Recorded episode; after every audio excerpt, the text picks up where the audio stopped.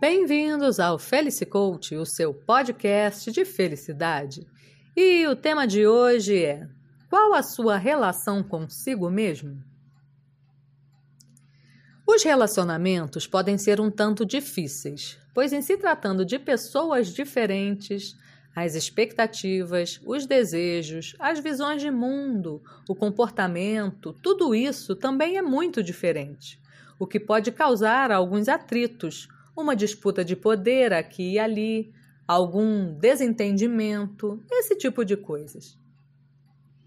Porém, quando não se consegue um meio-termo para que o relacionamento funcione, sempre há a opção de rompê-lo e simplesmente não mais conviver com aqueles cujas dificuldades se tornam insuperáveis. Ocorre que existe um tipo de relacionamento do qual ninguém escapa e não há o que fazer se ele não for de alguma forma aceitável. Sim, estou falando do relacionamento consigo mesmo, e desse ninguém consegue fugir, pois é impossível. Então, o que fazer quando não se tem um bom relacionamento consigo mesmo? Quais os prejuízos que se tem a partir de uma relação tão terrível assim? O que fazer para mudar isso? Hoje em dia, muitas pessoas parecem viver para os outros, não no sentido de se doarem ou colaborarem, mas no sentido de aparentarem ser tal coisa. É como se estivessem mais preocupados em parecer do que ser.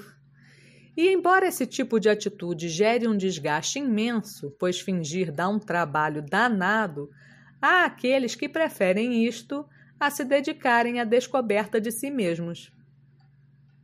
Parece loucura, não é mesmo? Mas a questão é: por que isso acontece afinal? Tenho comigo que a imaturidade e a insegurança, num primeiro momento, impele a pessoa a seguir o caminho mais fácil. Às vezes, se agregando a um grupo que sustente essa sua falta de conhecimento, de capacidade mesmo, acaba por aceitar a farsa e até se acostuma a ela. Mais tarde, sabemos que o hábito faz o monge. E então, habituada ao fingimento, à aparência, tudo que a pessoa mais teme é a mudança. Sair de uma situação em que a pessoa se vê de uma maneira confortável, para de repente olhar para si e constatar que tudo aquilo que pensa ser na verdade não existe, é sem dúvida alguma algo muito assustador. Além disso, se falhar com os outros, pode simplesmente fugir e começar tudo de novo num contexto diferente. Enquanto que essa possibilidade não existe ao encarar aquele ser desprezível à primeira vista que mora bem em seu interior.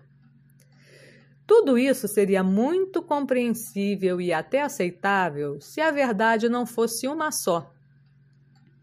Que quando se nega a existência da fera, se é devorado por ela.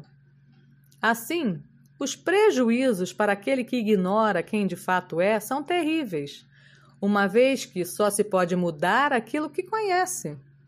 Então, fica claro a importância do autoconhecimento, para que a pessoa possa, ao longo do tempo, compreender suas necessidades, motivações, seus sentimentos, saber de onde vêm suas emoções e assim ter a chance de se aperfeiçoar, aprendendo a negociar consigo mesmo de forma saudável, sem que perca tempo tentando o impossível, que é fugir de si mesmo. Desse modo, a pessoa irá se preparar para dar conta das exigências da vida sem que precise viver num mundo à parte. Fica a dica. Dê uma chance a si mesmo para ser feliz porque felicidade é aqui e agora. Eu sou a Luciana Souza e nos falamos em breve. Até mais!